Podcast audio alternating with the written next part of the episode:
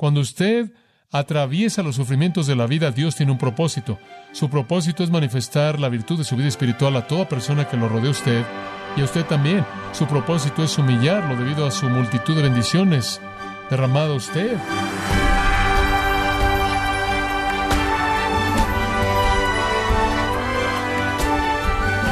Le saluda su anfitrión Miguel Contreras, dándole la bienvenida a Gracia a vosotros con el pastor John MacArthur. A menudo el sufrimiento y el dolor nos llevan a considerar seriamente si creemos que Dios está en control sobre los eventos cotidianos de la vida, particularmente los que nos afectan. ¿Acaso duda usted de Dios cuando enfrenta el sufrimiento? El día de hoy, John MacArthur nos muestra la estrategia bíblica que nos enseña a lidiar e incluso beneficiarnos del dolor, las dificultades y la adversidad. Parte de la serie titulada Entendiendo el sufrimiento, aquí en gracia a vosotros. Abra su Biblia si es tan amable en 2 Corintios capítulo 12. Hace algunos años atrás un rabino escribió un libro titulado Cuando cosas malas le pasan a personas buenas. Y él hizo la pregunta ¿por qué cosas malas le pasan a personas buenas? Una mejor pregunta es ¿por qué es que cosas malas le pasan a todo mundo? Porque así es en la vida. La gente caída en un mundo caído tiene que enfrentar la dificultad. Hablamos del hecho de que la vida es dolorosa, y es dolorosa en muchas maneras, en muchos frentes, pero también explicamos que el dolor más grande que sentimos es el que nos es producido por otras personas. Y entre más cercanos están a nosotros y entre más los amamos, mayor su capacidad de producirnos dolor. Ahora, fuimos hechos para las relaciones, por Dios. Fuimos hechos para entrar en relaciones íntimas y por lo tanto tenemos un grado más elevado de vulnerabilidad.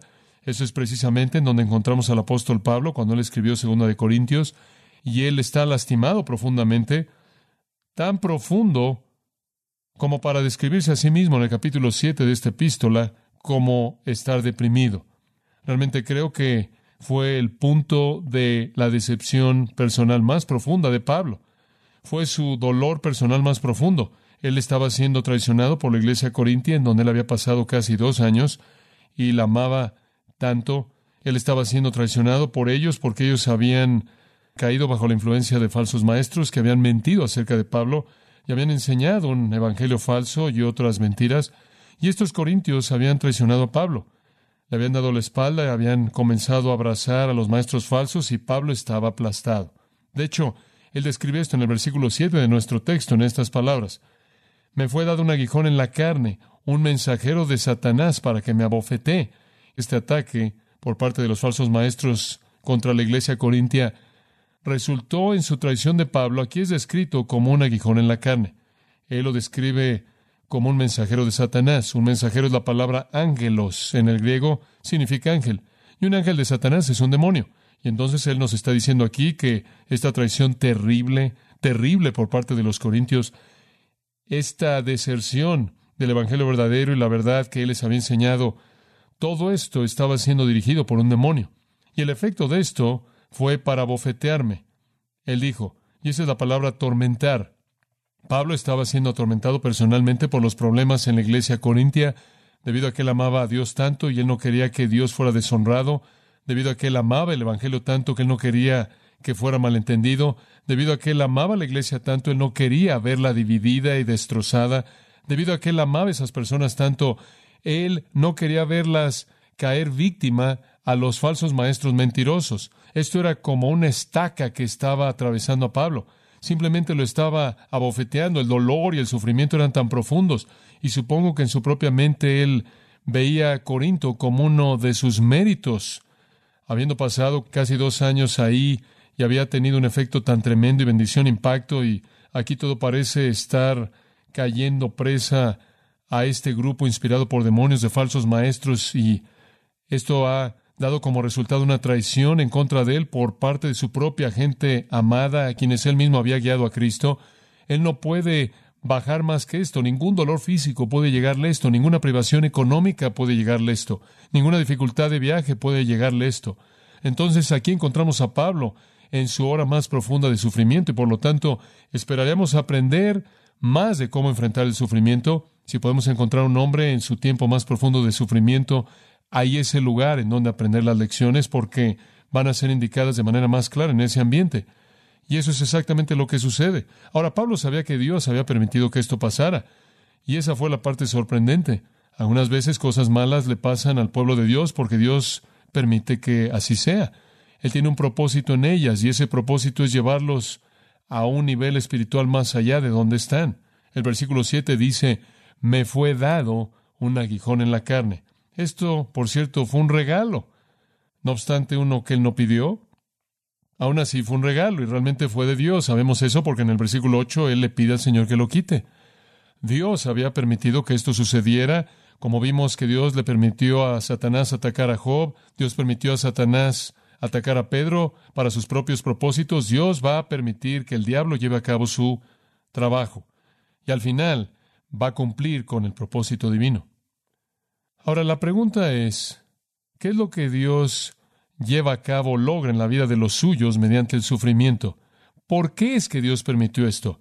¿Por qué es que Dios permitiría a un grupo inspirado por demonios de falsos maestros que entrara y destrozara una iglesia? ¿Por qué es que Dios permitiría eso?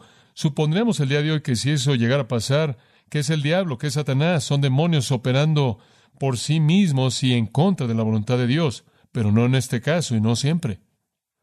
Dios está permitiendo que esto suceda. ¿Por qué?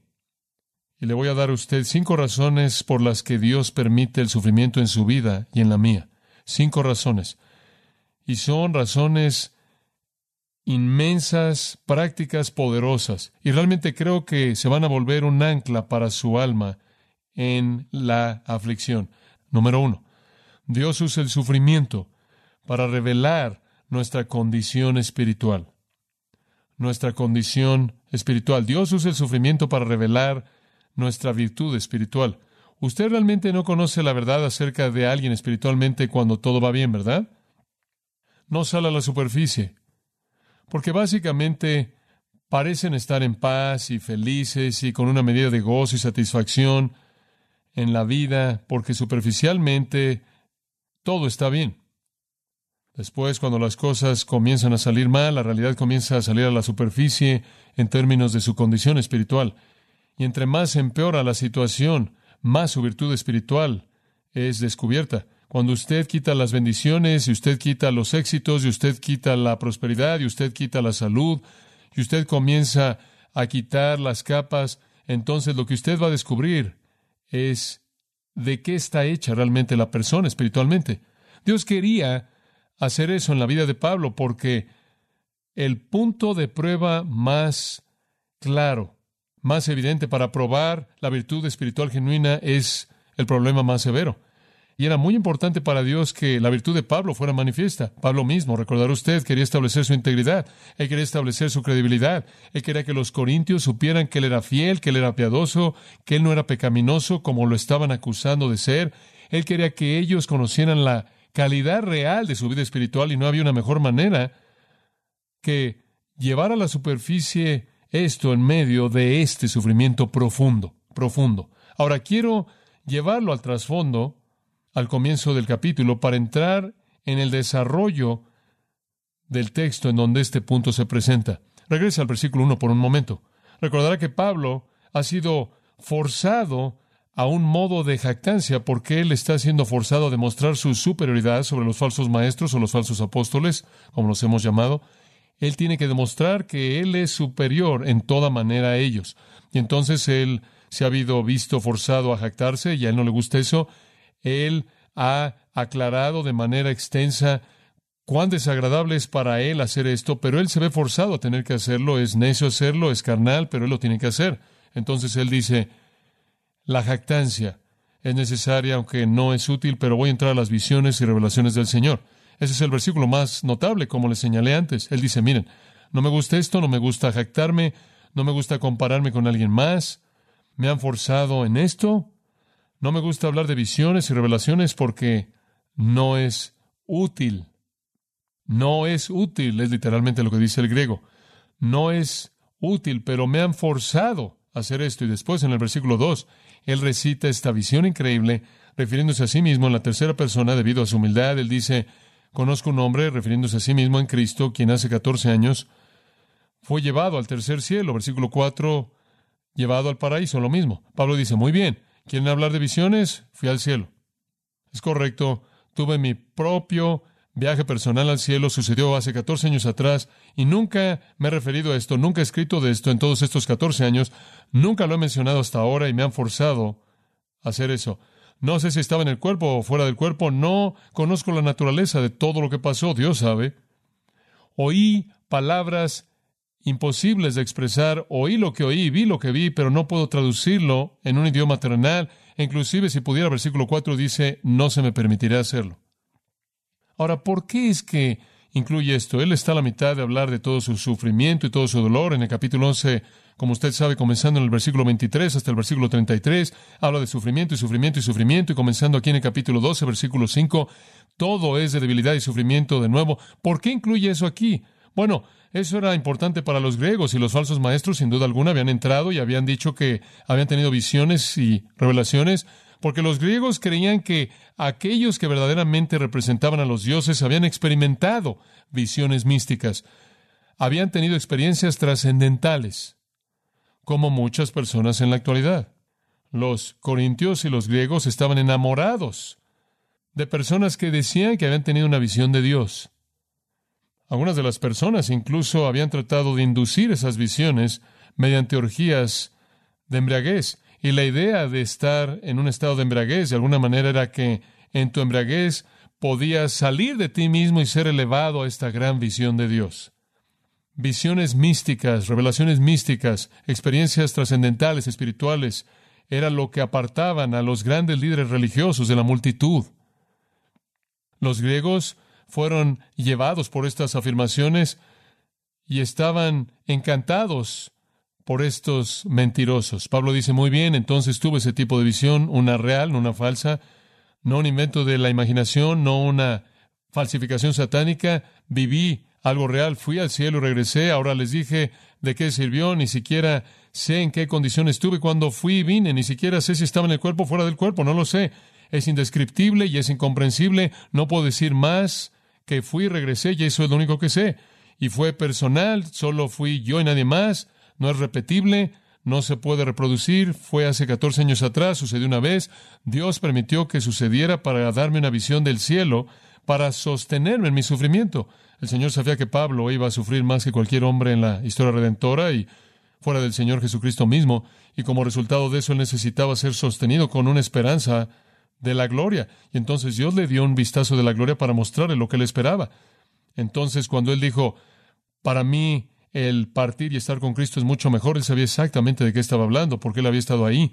Dios le dio esa visión para sostenerlo en su sufrimiento, pero fue para ese momento y ese momento únicamente y solo para él. Y fue indescriptible, incomprensible, inexpresable, personal, no repetible, no se podía reproducir, ni siquiera permitida, ni siquiera podía hablar de eso. Además, no era verificable. No había manera de verificarla. Entonces, ¿qué va a hacer usted? A decir, bueno, fui al cielo y tal y tal, y esta es mi experiencia, y todos los falsos maestros van a formarse, van a decir, bueno, fuimos ahí también. ¿Y cómo va usted a verificar algo? No puede verificar nada. Y después, en términos personales, es que tiende a producir soberbia. Y Pablo sabía eso. Tiende a producir soberbia. ¿Fuiste al cielo y regresaste? Eso podría ser que los mejores hombres se ensoberbecieran. Entonces Pablo en el versículo 1 dice, esto no es útil, no es útil para ustedes por todas las razones que acabo de dar, no es útil para mí porque simplemente alimenta a mi soberbia. Entonces salgamos del tema. Versículo 5. Y eso nos lleva a nuestro texto. En nombre de ese hombre me jactaré. Voy a hablar del hombre que fue al cielo. Hablaré de él.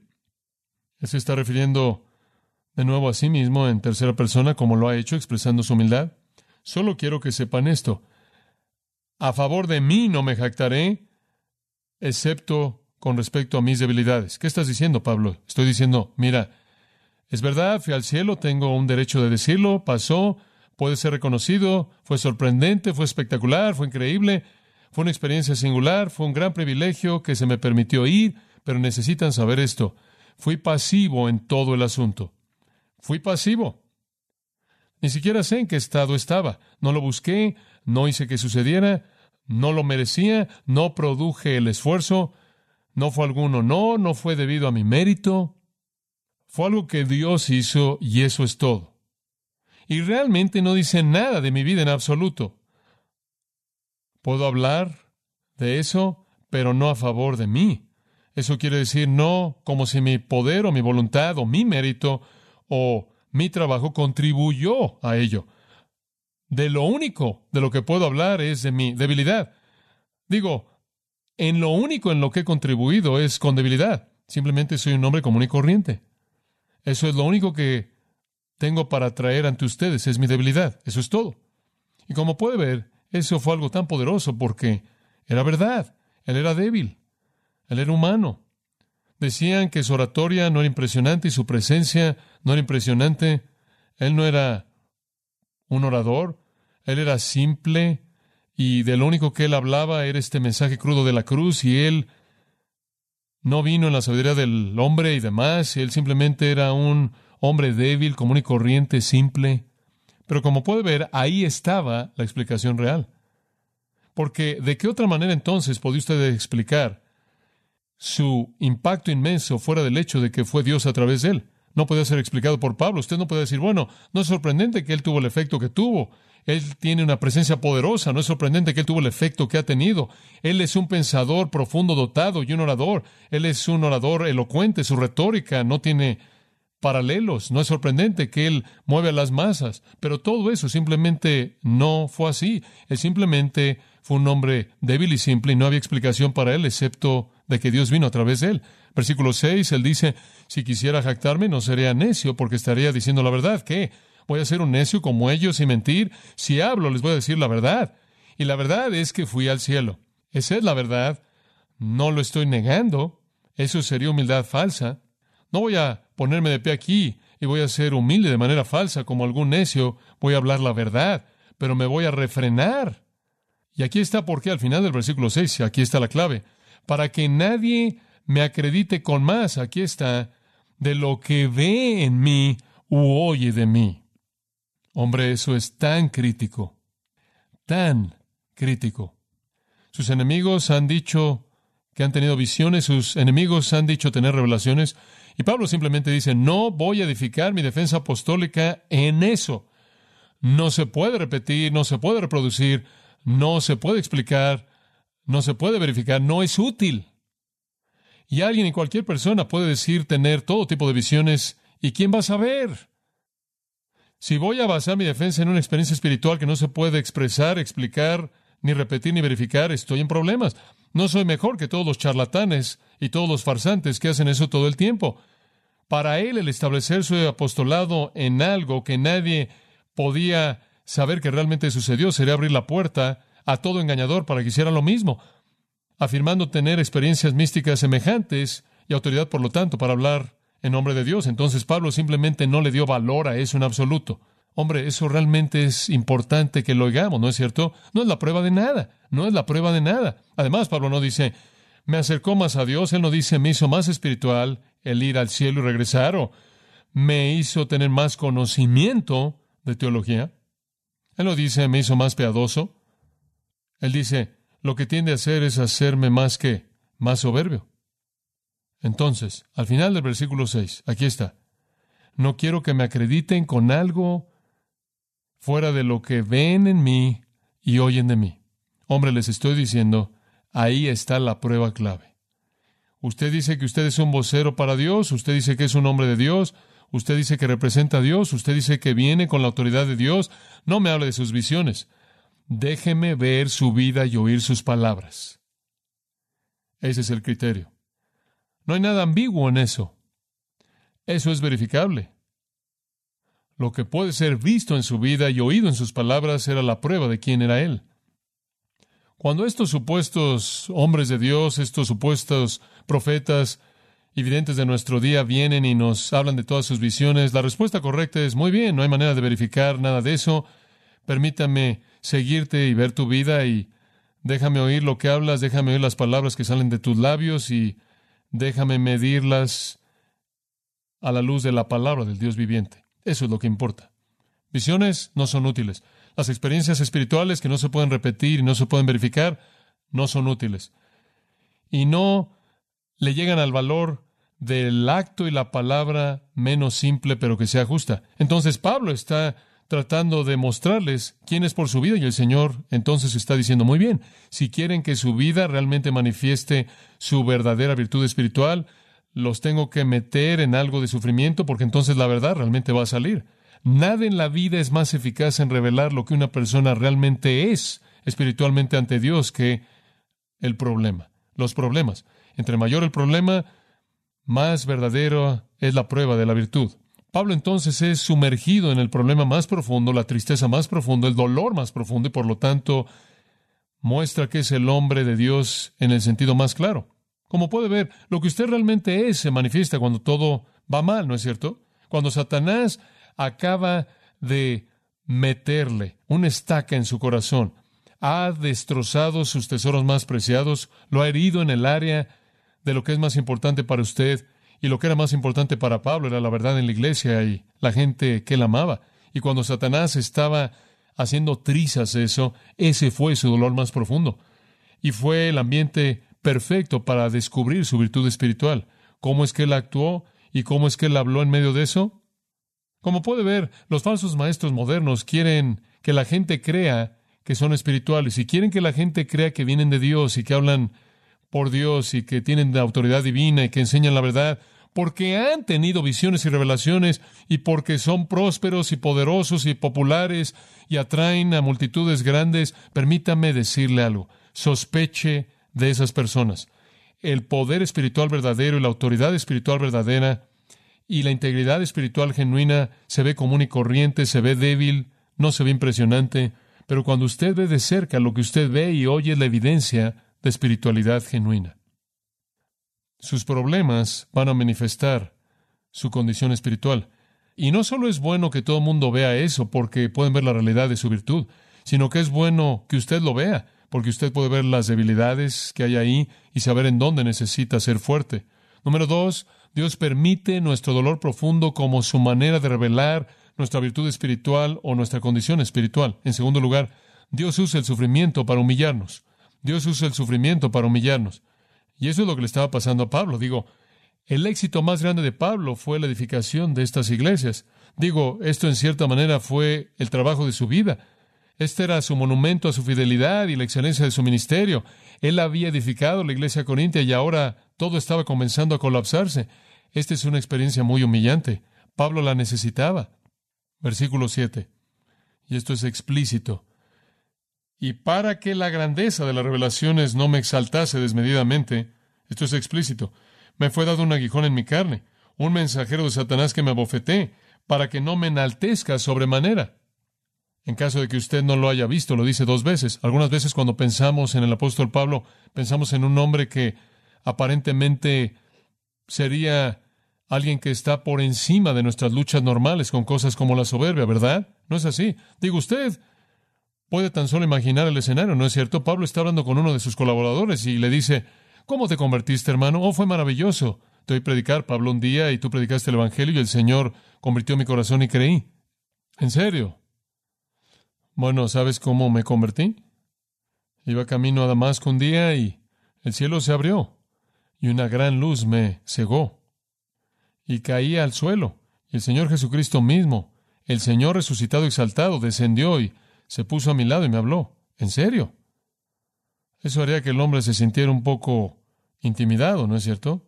Sí, después estuve ciego y después el Señor me habló otra vez y me dijo que me había llamado a hacer una luz a los gentiles y fue algo único, fue algo excepcional y después me llevó a Nabaté, Arabia, por tres años y él fue mi maestro. Ningún hombre me enseñó mi evangelio, el Señor mismo me lo enseñó. ¿Y qué tal tú? ¿Quién te enseñó a ti? Es un poco intimidante.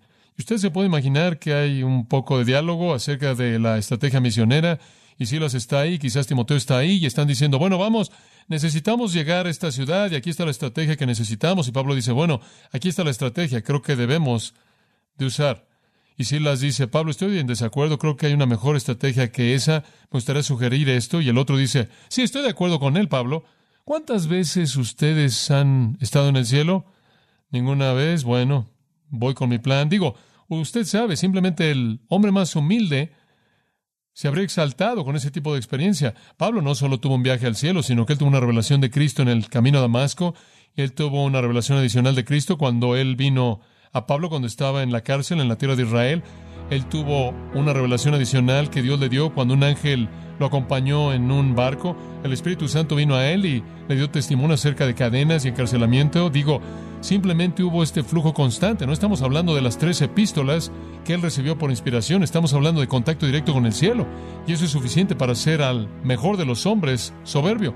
Y debido a todas estas grandes revelaciones, dice él, para guardarme de exaltarme a mí mismo, me fue dado un aguijón en la carne. ¿Quieres decirme que todo ese desastre en la iglesia corintia, todo esto era para humillar a Pablo? Es correcto. ¿Quieres decir que Dios permitió a uno de los demonios de Satanás entrar y destrozar una iglesia para nada más que la humillación de su pastor? ¿Eso es lo que pasó?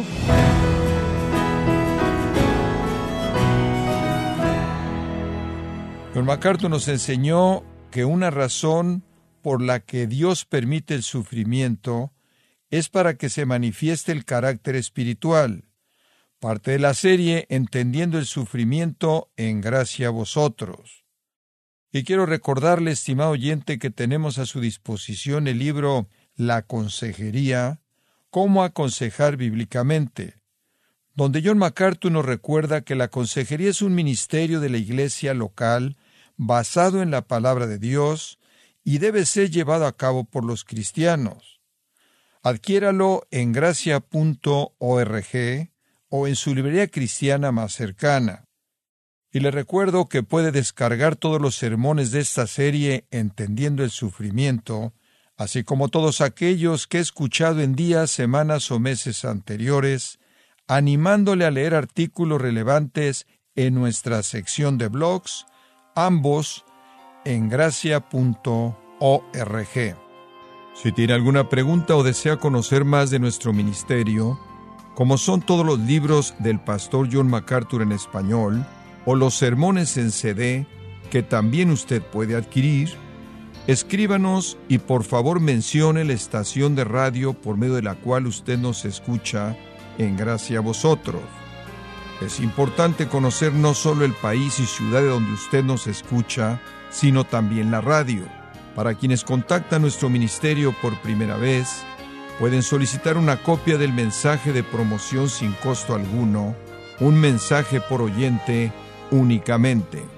Si usted vive en los Estados Unidos o Puerto Rico, escríbanos a Gracia Vosotros, P.O. Box 4000, Panorama City, California 91412 o puede escribirnos a través del siguiente correo electrónico radio arroba Bueno, en nombre del pastor John MacArthur, de nuestro redactor Rubén Rocha y del personal de este organismo, le damos las gracias por su tiempo y sintonía, invitándole a que nos acompañe en la próxima edición y juntos continuar desatando la verdad de Dios un versículo a la vez, aquí en gracia a vosotros.